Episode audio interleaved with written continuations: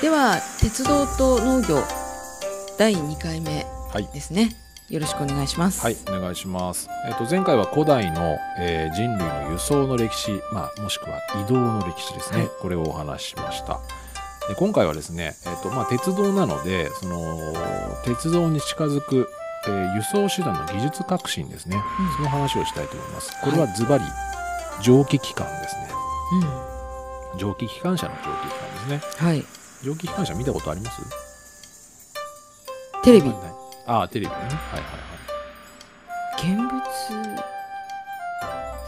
うん多分テレ走ってるのはね、ちょっとあのまあ今でもビはい。あの観光列車的に走ってるところはありますね。はい。で、あそうなんだ。はい、定期列車ではないかな。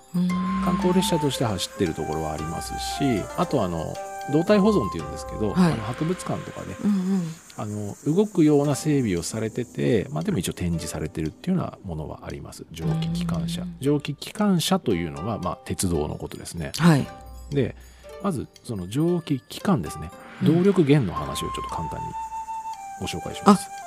なるほどはい。蒸気機関っていうのは動力源そうですあ蒸気機関で動く、えー鉄道だから蒸気機関車ということですね、動力として蒸気機関を使っているということです。はい。はい。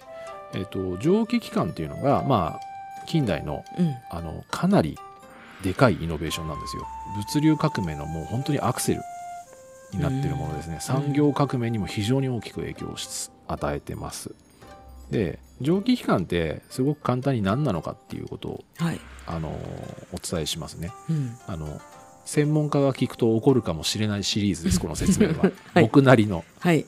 えー素人説明ですけど、はい。蒸気機関、えっとスチームエンジンですね、うん。えっと蒸気の圧力を利用して、うん。ピストンに往復運動を起こさせて動力を得る熱機関ですね、うん。何かを燃やします。うん。で蒸気が発生します、うん。密閉された空間にその蒸気が入ると、まあ、圧力で押されますよね。でその蒸気の圧力でもって何かを、まあ、ピストンですけど動かします。でそのピストンは車輪とかにつながってうんうんうん。てそれが動くとうん。いうことになりますね。はい。はい、えー僕の説明はここが限界です、はい。私も理解の限界そこです。はい。はい。まああのー蒸気の力で何かが動くと思ってください、で、えっと、熱機関という熱を使うわけですから熱機関ですけど、はいえー熱機関の中では最も歴史が古いものなんですね。はい。で、まあ、現代の他の熱機関ですね。電気とかうん。ディーゼルとか、うん。そういったものに比べるとあとまあ原子力なんかもそうですね。あのそういった他の動力と比較すると、うん。まあ、構造がすごく簡単なんですよ。うん。あのどう簡単かは説明できませんが簡単なんです。はい。はい。なんで取り扱いがすごくあのシンプルなんですけど、うん出力ってあまり大きいものが出ないんですね。うん。ここが電気とかディーゼルに変わってった要因の一つです。うん。もちろん燃料がねうん。あの燃やす薪とか石炭とかっていううん。燃料確保とかあと煙たくさん出ちゃうとかそういった理由もあるんですけど、はい。あの出力が実はそんなにうん。蒸気機関車見るとパワフルじゃないですか。うん。煙もくもくしてて。実は力がそんなにあなんまり強くないんですよすごい力使ってるように見えるけど。はそうなんです。あはあなるほどね。そこがね実はちょっと弱点でもあってうん。あの余談ですけどえっと、もう電車とかが主流になってる20世紀後半、うん。まあ、21世紀に入ってからなんですけど観光列車として、はい。あの蒸気機関車があの客車をたくさん引いてね、あの普通に走るって今でもあるんですけど場所によっては蒸気機関車が、うん。あのまあ、パワーが足りないのうで、ん。えっと、ディーゼル機関車を後ろとかにつないで、サポートで押してあげるとかっていうのは実はよくある話ですね。うん。あとはあの昭和20年代30年代前半までのうん。北海道などではよく見られたんですけど、あの貨物列車。はい。たくさん貨物、うえーとたくさん貨物を積んだ、うん。あのものすごく長い編成のはい。貨物列車を、えー蒸気機関車で引っ張るときに、うん。10連っていうんですけど、うん。1台ではパワーが足りないからうんうん。蒸気機関車を2連にして、あ2つつないではいはい。それで引っ張るっていうのもよく見られました。へえでもそれを電気機関車で引こうとするとうん。1台でうんいいんですよ、だからちょっと動力は実は実は少ないんですね。うんない弱んです。るほどね。はい、うで蒸気機関ん。あの、鉄道じゃなくて蒸気機関ですね。動力のはい部分ですね、はい。蒸気機関ってはい。産業革命頃のイメージじゃないですか、あれ。うんそうですね。ですよね、うんそうなんかそう18世紀とかはい。19世紀とかのイメージですようん。ね、いつからあったのかっていうのは、はい。これ実はね古代にあったんですよ。へえそれらいしいものは、うん。もちろん鉄道があったわけではないんですけど、はい。えー古代のアレクサンドリアあの今エジプトですね。うん古代アレクサンドリアに蒸気機関の原型となるうん。ヘロンさんっていう人が ヘロンさんっていうのはですね、うん。この紀元前の10年から70年頃の方らしいんですけど、うん。えー工学者。うん。なんかいろいろあのー工作してたんでしょうね。工作してたって言い方も変ですけど。であの数学を専門にされてた学者さんですヘロンさん。この方がヘロンの蒸気機関っていうのを作ってます。うん。記録がありますこれ。でただもちろんそんなに大掛かりなものではなくて、えー蒸気を起こすっていう動作はできたわけです。何かを燃やして蒸気ができます。で蒸気が噴出して、うん。うんえー丸い、うん。えー車輪とか滑車って言ったらいいんですかね。それを回すんですよ車輪、えー、と滑車になんか羽みたいのついててで下から蒸気何かを燃やして、うん。えー下から熱が上がってくるじゃないですか、うん。蒸気が、でそれで、ねえー、と蒸気の力で、えー滑車を回すっていう回転力を得るっていう簡単なすごくシンプルな機械があるんですけどこれが蒸気機関の原型とされてますあの水車ってあるじゃないですか。はいはいはい。あの川の水とかでこう動く。はい。それがあの蒸気。蒸気でこう動くようなイメージかな。そうですね。でもあのこれねどっかで僕あの図を見たんですけど、はい。その図が正しいかもわからないですけど、うん。水車みたいに大きくなくて、あのテーブルの上に乗るサイズでした。まあでもななんかそのよく漫画とかでね、はい。夜間とかが沸騰するとあはいはいはい。蓋がポコポコポコなんか上下するとかそう,、いうことですよね。そうですね。あの蒸気でこう力を出すって。はい。だからそれそれぐらいの動力なんではい。ちっちゃいんでしょうね。ちっちゃい、ね。ちっちゃいものが精一杯なのかもしれないけどでもすごいよく考えたな。そうですそうです。だからお湯とかを沸かすっていうことは間違いなくしてたと思いますし、でそこから出るなんか湯気的なものがあるけど、はい。そのまあ、もちろんお湯でやったんじゃないんですけど、うん。うんあのその蒸気っていうものがあるっていうことをまず認めて、はい。でその蒸気が動力になるっていうこと、うん。でここでその何かを回したわけですよね、うんくるくるくるっつって、そうそこにまた車輪をねはい。3500年前でしたっけ車輪って、はい。あのか発明してるからはい。そこに結びつけて動かそうってするのが賢いなって思だからその工学者であり数学者であるヘロンさんですよね。うヘロンさんはい。偉い、すごいんですよこの人は。うーん。だから蒸気機関とか、まあ、とこれ英語でもないでしょうからこの人たち使ってたのは、うんうんうんあのスチームエンジンってみたいなねそういう文言ではなかったと思うんですけど、うん。蒸気らしきもので、うんこれが動力になるんでやではないかといううん。認識はここで実は生まれてたそうです、うー。ん記録が残ってるぐらいですからね。うん。だから何かしらこれが役に立つって思ったんですよ多分そうですね。は。い。すごいな。でまあこれは古代の話なんですけれども、はいはい。えっと、だいぶ時代が下りまして1690年はい。17世紀の終わり、うん。えっと、フランスのフランスからまあイギリスにお引っ越しした物理学者のドニ・パパンさんという方が、まあ、この方は近代の蒸気機関のうん。基本原理を模型で作った方ですね、うーん。古代からあったその蒸気でなんか動くぞっていうのを、うん。あの模型でもうちょっと強化しましょうとうん。した人です。でそこから8年後1698年イギリスの海軍の軍人で、えートマス・セイバリっていう方がいるんですけど、はい。セイバリさんはこれすごく有名なんですけどセイバリ機関と言われるはい。火の機関、まあ、これも模型ですよ要は。うん。あの蒸気であのーなんか同じようにもっと大きい滑車みたいなのを動かしたんですよ。でそれをあの模型を作って、うん。あのイギリス国王のイングランド国王の前でデモやったんですねこの人は火の期間って火火ですか？あファイヤーですね。ファイヤー。のファイヤーの木ですね。燃えちゃう？あえっと要は火の機関という名前がついてるだけであって、うんうん。要は蒸気機関のことです。ああはい、あの模型を作ったんですけどその模型のタイトルが火の機関へえでもあの、えー歴史上後の僕らには、はい。後年の僕らには分かりにくいので、うん。あのよくこれ教科書とかで紹介される時は火の機関かっこセイバリ機関って呼ばれてます。だから作った人の名前が付けられてますね。教科書に出てきてた？確かこれ出てきたと思うんですよ、ね。全く記憶がないです、はい、でまああの、まあ、模型作ってるんですこの人たちは、うん。でえっと1712年もう18世紀に入りました、はい。18世紀の前半にはい。これまでそのさっきご紹介したドニパパンさんとかトマス・セイバリさんっていうはい。蒸気機関の模型を作ってきて、はい。なんか使えそうだぞっってなってたのを、うん同じくイギリスの、はい。えートマス・ニューコメンっていう方がいてこの方ははい。蒸気機関を用いて、うん。えーこれすごいんですけどあの鉱山の中の排水ポンプを作るんですよ。鉱山ってね？実用的ですね。はい。あの鉱山。鉄鉱石とかはい山があって、はい。イギリス国内、まあ、イングランドにあるんですけど、そこであの山の中掘っていくと水出るじゃないですかはい地下水とか、はい。で水はやっぱ抜かなきゃいけないわけですよね。はい。でそれを人力であの抜いててもうん。追いつかないので、うん。ちょっとね詳しい構造わかんないんですけどあの排水ポンプをの動力を蒸気機関使ったんですよだから人力よりもはるかに効率がいい。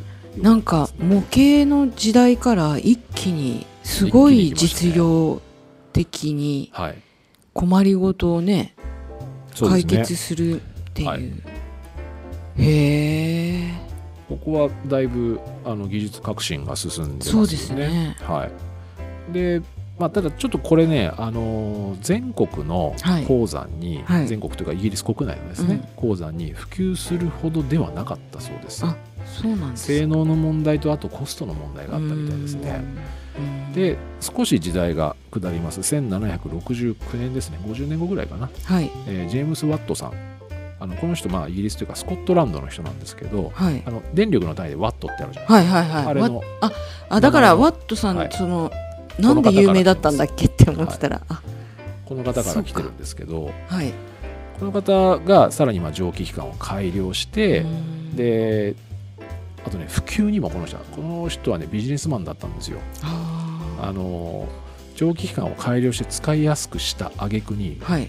まあ、量産化と言えるほどではないんですけど、ええ。数を同じモデルを、うん。あのたくさん作るっていうことをしてさらにこれをあの設備としてリースしたんです。ほう。だビジネスですよねもう完全に。リー本スビジネス当ですねそうですね。はい。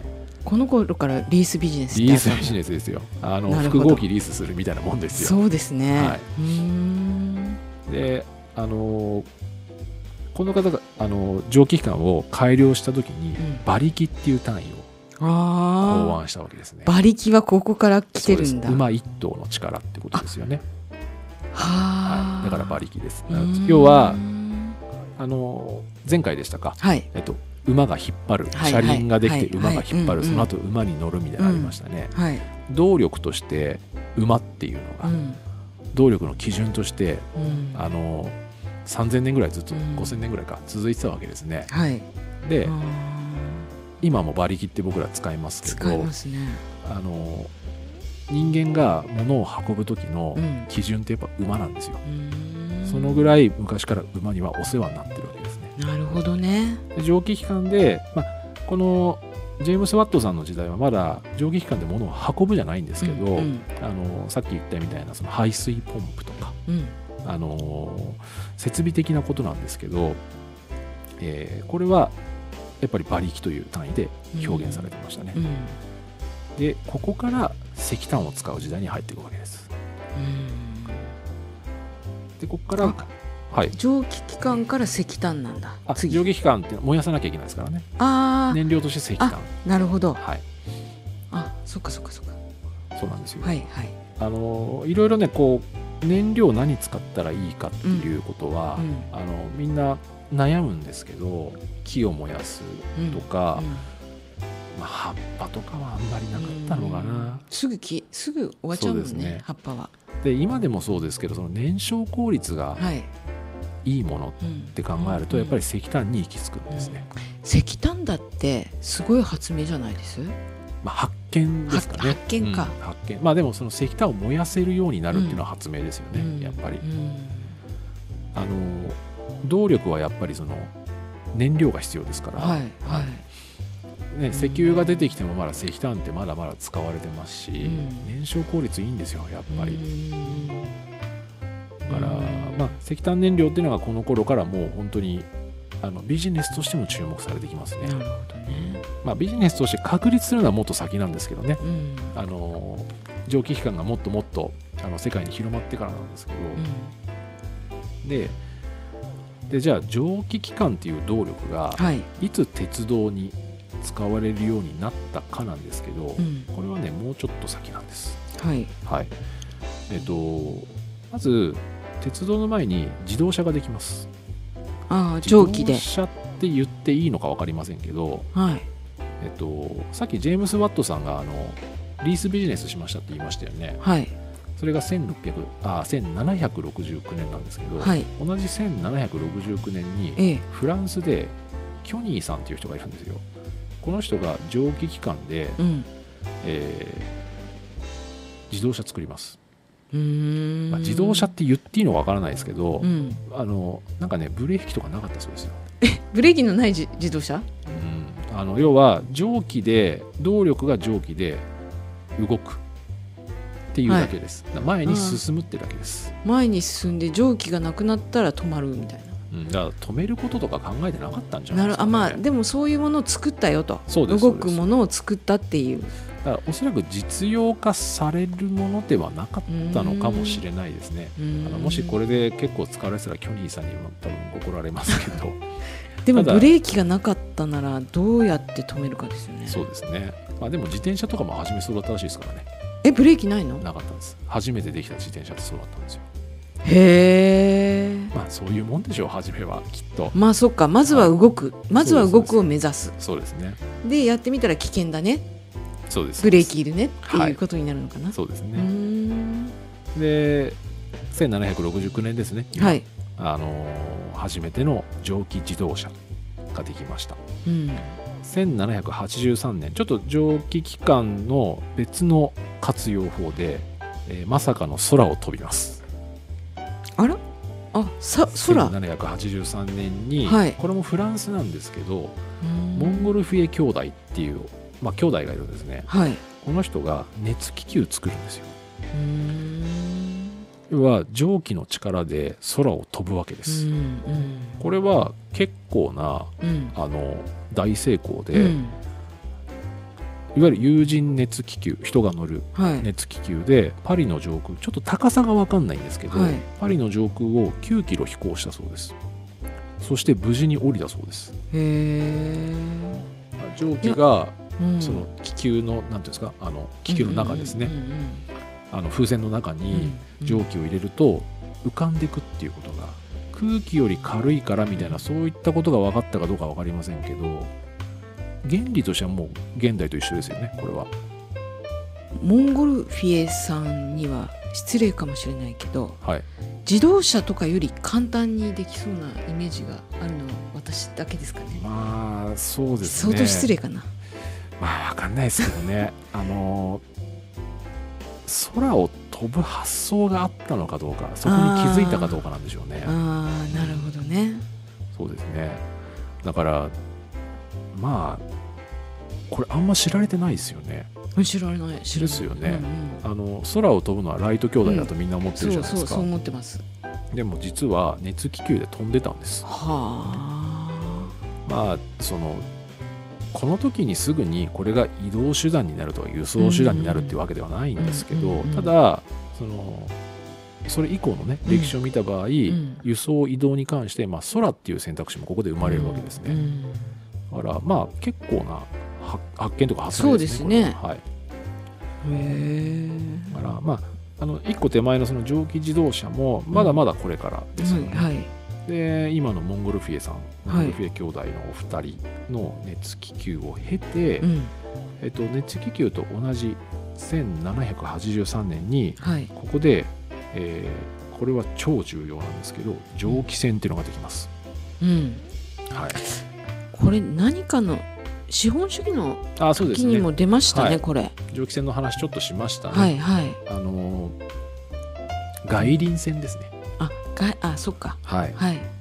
あのースクリューではなく、うん。外輪船というものがまずできます。たと。はい。うん。外輪船わかります？あの船の側面に大きい水車みたいな。はい。でそれがススクリュー？えっとね。あ違うか。そうスクリューとはちょっと違うんですごめんなさい僕ね台本にスクリューって書いてますけどうん。あの外輪船とスクリューってちょっと違って、うん。さっき言ったあの船の側面に大きいはい。左右に、えー大きい車車輪じゃないですね、うん。水車みたいなのが作っあて。あのさっきの実験のはい。最初に蒸気で動かしたああいう感じのもはいのっていうことですよね。ね、今回は今回というかここまで来るともっと複雑ですけれども、あのー動力源としての蒸気機関を船の中に積みはい。その動力をシャフトっていうね、あのーいろいろ組み合わせた、うんえーまあ、鉄鉄の棒って言ったらいいんですかね、うんえっとそれをつ通じてうん外輪うんを回すっていうことですね。これがジュフロワさんフランスの方ですね。フランス結構こう見るとねねなんかあのうん蒸気機関とかをね発明したわけではないんですけど、うんただそれを応用する力はあったんでしょうね。そうですね。は。はい、応用する人たちが多かったんですよねきっと。で蒸気船を発明します。でこれでもう船を自由な方向に、うんあの移動できるんですね。もう風とか関係ないですからこれ。うんで船の航行速度っていうのもあのかなり飛躍的に向上うんしますね、これで。でえーこれが1783年18世紀の終わり頃ですねこれ、うん。はい、で19世紀初め1804年うん。にここでようやく蒸気機関車ですね、ね。はい、イギ産リスの。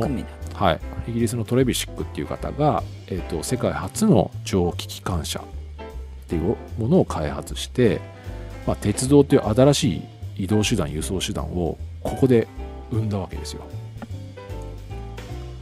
ねえ鉄道ってことははい蒸気機関車もだけどうん下にあのレール？はい、レールを敷くっていうことも一緒に考えたってことですよね。そうですね。そうすると早く回る早く行くよってことか。そうですそうです。あのー自動車ではないので、ねえ鉄道というのはその専用軌道っはいてさっきね、ちょっとお話ししましたけど、その軌道を走るものなので、ここではもう完全に軌道という概念があって、線路を引くんですね。うん。でえっと現代でもそうなんですけど自動車と鉄道の、いろんな違いありますけどもちろんパワーの違いいろいろありますけど鉄道って軌道線路を走るじゃないですか。摩擦抵抗の高い低いの違いがあるわけですね。うん。えっとちょっとイメージしてほしいんですけどあの車でうん。現代の話でいいんでちょっとはい。イメージしていただいて、車で道路を走りますよねタイヤで、はい。はい、はいタイヤでね。でブレーキでキュッて止まったのをイメージしてみてください、うん一方で鉄道が鉄輪で、うん。鉄の車輪で、鉄の線路を走るじゃないですか、うん。でそこでブレーキでキュッて止まった時に制動距離って言いますけどうん。ブレーキかけてから止まるまでの距離ってうん車の方が短いのは分かりますよね、うんうんであれって摩擦抵抗が高いからなんですよ。うん言ってる意味伝わります？これ、はいはい。ああの物理やってないんで なんとなくイメージはわかります、はい、摩擦抵抗が高いと高いからキュッて止まる。制動距離がい、短いんですよ、はいはい。で、まあ、制動距離短いのはもちろんいいことなんですけれども、えっと、摩擦抵抗が、えー高い方がはい。車の方ですね、うん。この場合。摩耗が激しいんですよ。はい。はいはい。ます？うん。摩耗が激しくうん。そうそうですよね。はい。うん。エネルギーがそれだけ必要なんです、線路っていうの、うん。鉄輪とうん。線路の組み合わせの鉄道っていうのは、うん。摩擦抵抗が低い分、うんうん。えーエネルギー量がうん。少なくても、うん。たくさんのものを早く運べる、うんエネルギー量が少なくて済むんですよ。それが自動車と鉄道の大きな違いの一つですね、うん。伝わりますかねこれ。どうですかね？村瀬さん。うん。でそうか。専用車両専用なんです線路ですね、はい、軌道ですね。軌道軌道だから、はい。あのまあゆゆっくり止まるというかその急ブレーキを踏むとかうん。いうことってねあまりそこまで考えなくても良さそうですよね。当時は考えてなかったうんでしょうね、あの侵入者を防いどけばはい。安全は確保されるし。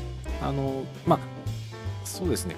あくまでも輸送効率移動効率を、あの考えた場合の話ですね、うん。だからまあ障害物があるとかないとか、うん。またそれはちょっと別問題ですけれどもそまあ一気に早くうはい。低コストで運べる。えっ、とね低コストはちょっとまだ。まだ先の話です。えっ、とひえっ、と少ないエネルギーで運べるってことですね。あ1っていうエネルギーに対して、えっ、と車輪の話と一緒ですね。ー、うん。要はそのボコボコの道でうん。1っていうエネルギーであの荷車を運ぶのと、同じ1っていうエネルギーで、えー、と車輪がついてる荷車でうん。整備された道路を運ぶのとどっちの方が輸送効率いいですかって話ですよね、そう1エネルギーが運べる距離とかはい量とかは整備してる道の方がいいってことですようね、んでそれがどんどん突き詰めていくと陸上交通では鉄道になっていくってことですうんでそこが1804年あの、まあうんあの今と同じように鉄道線路が整備されるのはもっと先ですけど、うん。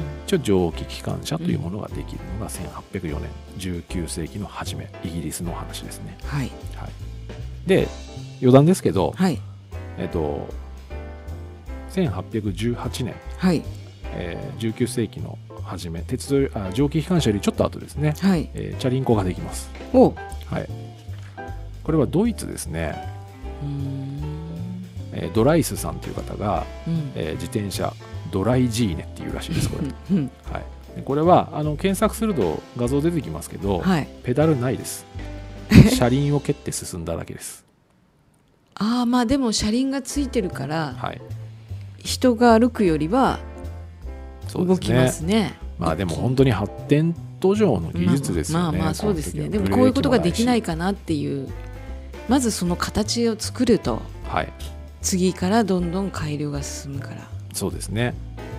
うん。これはまああのーでもその自転車の原型ですし、あとやっぱりその二輪でうん。うん。あのうん二輪を車輪を縦に2つ並べて、うん。それにまたがって走ろうっていう発想はうん。やっぱすごいと思いますよ、そうですよね、はそうね。いうん。そうだね。四輪だったらまだしも、うん。どうやってこうなんつうの？立つバランスを立ね。そうですね。すごいですよね。だってうんもしこれ四輪だったらあまあ四輪車とかね、うんありますけど車もそうですけど、うん。四輪だったらあのなんていうんですかね障害物にあの当たるかどうか気をつけなきゃいけない幅が増えるわけですうよ、んうん。それが二輪であることで、うん。非常にスリムな形でうん障害物遮蔽物をうん避けれるわけですから、うん。これは結構結構すごいことですよね。すごいですね。はい。うん。すごいな。はい。あのーなんかねあんまり注目されないんですけど、うん。なんでしょう。こう自転車の発明のこのドライスさんの発想っていうのはかなりすごいことうん。ですね。そうですね。はい。へえあんまり響いてないですかこれ。いや響いていやだ。確かに考えればはい車輪を2つつなげるはいそこにそれをつないで人が乗るって今って当たり前に見てるからあれなんですけど何でもそうだけど、ね。なかった時にはいそれを考えるっていうのがすごいんですよね。はいそうですね。うんなるほどね。これは結構ね結構革新的な発想だと思います。でまああのこれも本当おまけです。えっとうん1886年、はい。えーガソリンエンジンができます。うーんえー石炭とダイムラーとベンツ。はいははい。それ今でいうベンツですよ。い。うん。はい。それまでは石炭か。そうですね。蒸気機関だったんですけど蒸気機関だったんですあ蒸気機関からガソリンエンジン。ガソリンエンジンですね。今の車と一緒ってことです、ははい、今の車は蒸気機関じゃないじゃないですか、はいはいはいはい。えっと、ガソリンで動いてます。ガソリンを燃やすことで、うん。まあ、経由車もありますからね、うんうん。ガソリンを燃やすことで、えっと、それで動力を得てエネルギーを得て動かしますけどその原型が1886年にはあのドイツでうん。ダイムラーさんとベンツさんで、うん。えー発明されました。まだね実用化は先ですけれども。はいで1903年にご存知ライト兄弟がうん。飛行機で空を飛ぶと、うん。まあ、ちょっとねあの気球からははい。別気球からは少し時間がはいはい。かかりましたけれども、へー。こんなことがありました。100年以上かかってますね。いやーうん。ねこっちの方が本当にダントツ有名ですもんね。そうですね。うん。いやいやいやいやなかなか。はい。なのでちょっとまあ簡単にね最後の自転車とかはおまけですけれども、はい。その蒸気機関っていうのがどういうふうに発展して、うん。えっとまあどういうふうに鉄道まで行き着いたかっていう話をちょっとしてみました、はい。でまだ農業と鉄道の話にはたどり着かないんですが、ええ。ー次はえはい。これやっぱちょっと避けれないんでこの話をするときに、え。